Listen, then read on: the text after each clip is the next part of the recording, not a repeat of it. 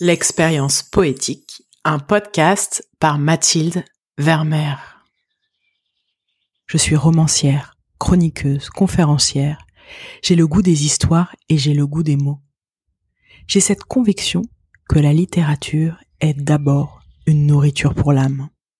J'aspire à un monde plus poétique, à la fois plus sensible et plus intense. Un monde qui laisse de la place à l'émerveillement, un monde qui accueille les émotions dans toute leur puissance, un monde qui donne droit aux sentiments dans toute leur ardeur. Ce podcast poétique est ma contribution au réenchantement de nos existences. Grâce aux textes des poètes et poétesses que j'adore, grâce à leurs phrases qui passent par ma voix, j'agis pour faire naître cette réalité à laquelle j'aspire. C'est ma manière de diffuser un peu de magie dans vos oreilles. Cette semaine, je vous propose la lecture de deux poèmes écrits par Anna de Noailles.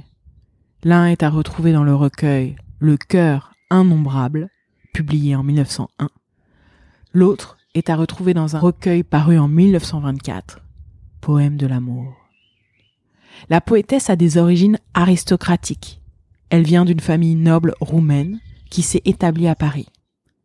Née en 1876, elle reçoit une éducation raffinée qui lui permet de se familiariser avec plusieurs langues et plusieurs arts.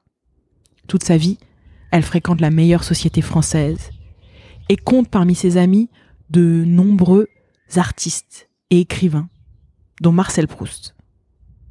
Elle a la chance de séjourner régulièrement dans une belle maison sur les bords du lac Léman, ce qui l'a conduit à développer une grande sensibilité vis-à-vis -vis de la nature, une sensibilité qu'on retrouve dans ses écrits.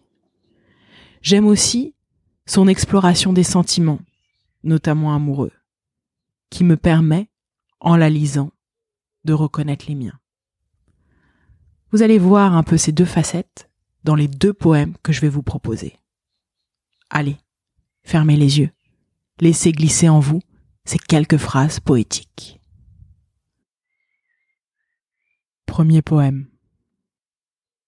Être dans la nature ainsi qu'un arbre humain, étendre ses désirs comme un profond feuillage, et sentir, par la nuit paisible et par l'orage, la sève universelle affluer dans ses mains. Vivre, avoir les rayons du soleil sur la face, boire le sel ardent des embruns et des pleurs, et goûter chaudement la joie et la douleur qui font une buée humaine dans l'espace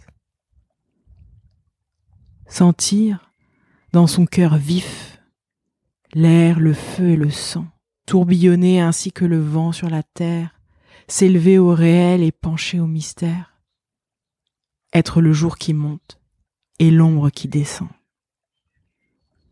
Comme du pourpre soir aux couleurs de cerise, laisser du cœur vermeil couler la flamme et l'eau, et comme l'aube claire, appuyer au coteau, avoir l'âme qui rêve, au bord du monde, assise. J'aimerais écrire cette phrase sur un petit papier, la glisser dans mon portefeuille et la relire régulièrement.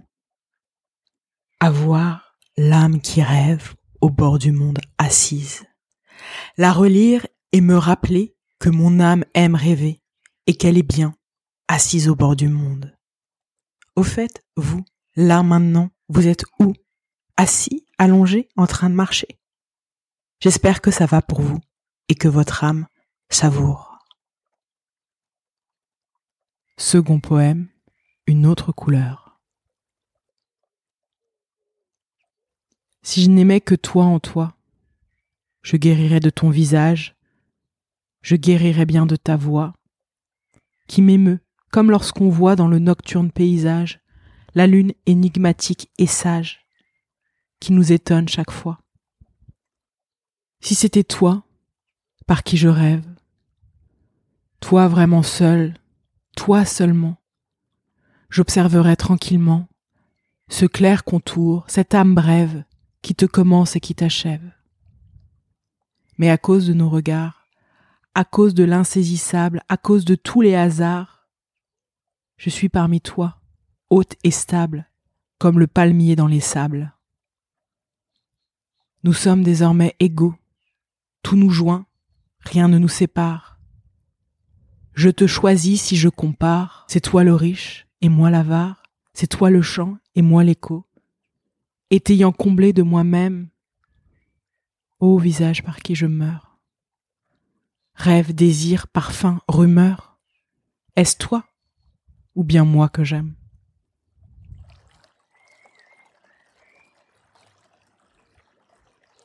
Ah là là, ce retournement à la fin du poème, cette chute, avec un peu d'humour, j'ai l'impression.